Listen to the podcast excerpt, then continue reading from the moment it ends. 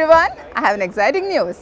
SAP has embedded Joule, SAP's generative AI assistant within the regulatory change manager to help customers better understand upcoming regulatory changes that impact SAP products and business processes. This is available now. Regulatory Change Manager is a cloud application built on the SAP Business Technology Platform.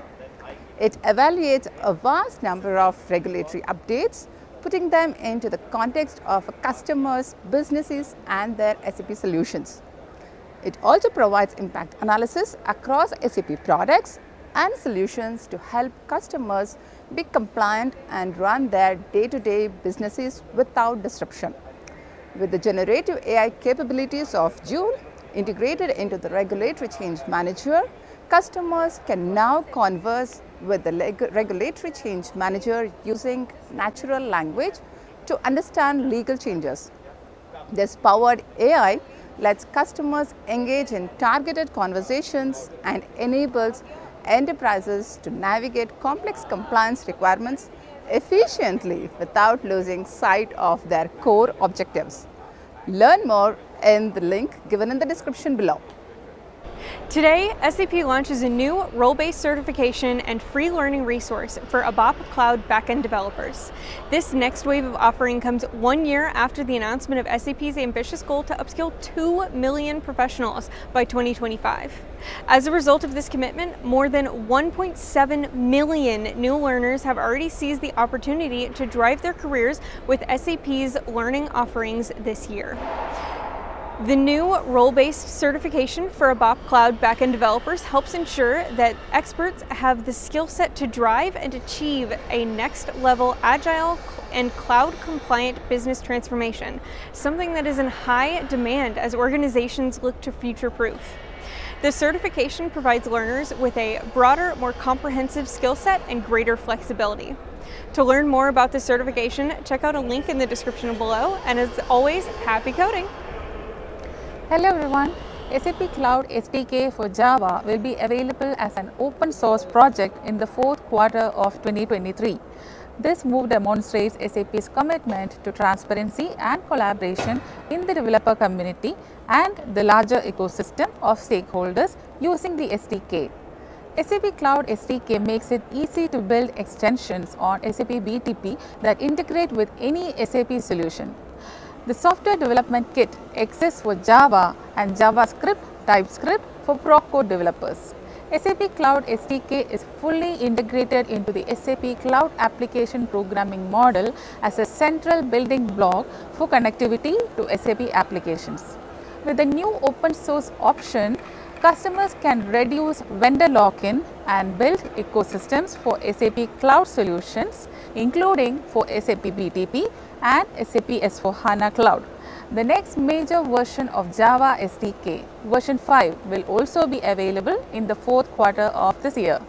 The successful open sourcing of SAP Cloud SDK for JavaScript in the March 2020 earned almost 150 stars on GitHub and is in regular use in the community with more than 300 interactions on GitHub alone. Check out the below link for more information and happy learning. Thank you. Hola, SAP developers. The new Edge Integration Cell runtime is now generally available for SAP Integration Suite. This runtime option works in both customer managed data centers and private clouds. The runtime runs on Kubernetes, meaning you can scale and size based on your workload requirements.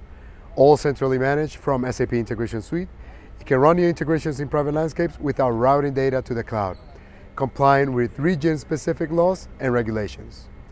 Also, Graph is now generally available as part of API management in SAP Integration Suite. Graph allows you to expose business data in the form of a semantically connected data graph. All this data exposed via a single, easy-to-use API. You can interact with the API using OData v4 or GraphQL, and you can easily access Graph from within SAP Build. Developers! you can now accelerate development of generative AI solutions on SAP Business Technology Platform. SAP unveils AI Foundation, a one-stop shop for developers to create AI and generative AI powered extensions and applications on SAP BTP. AI Foundation includes everything a developer needs to start creating business ready AI tools on SAP BTP. From ready to use AI services and extensions to top large language model vector database capabilities, AI runtime and lifecycle management. AI Foundation brings together several different SAP tools and adds new features to ensure developers have everything they need to start building business ready AI applications and extensions. Already today, AI Foundation includes AI services so developers can quickly integrate pre-trained and retrainable models for document processing, recommendations and machine translations into their applications. Moreover, AI Foundation includes AI Core, AI Launchpad and SAP HANA Cloud which enable AI runtime and lifecycle management on SAP BTP. In early 2024, AI Foundation will also include Generative AI Hub in SAP AI Core, giving developers instant access to broad range of large language models that is LLMs from different providers. With this access, developers can orchestrate multiple models.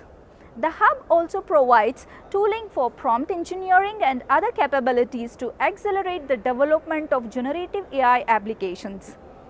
Development teams can now submit prompt to multiple LLMs, compare the generated outcomes, identify the best suited model for the task and gain greater control and transparency with built-in prompt history. The Generative AI Hub will also connect the vector capabilities in SAP HANA Cloud to help developers reduce model hallucinations and incorporate contextual data deliver tailored results to specific use cases such as similarity search. I wish you keep developing with AI foundations. Thank you.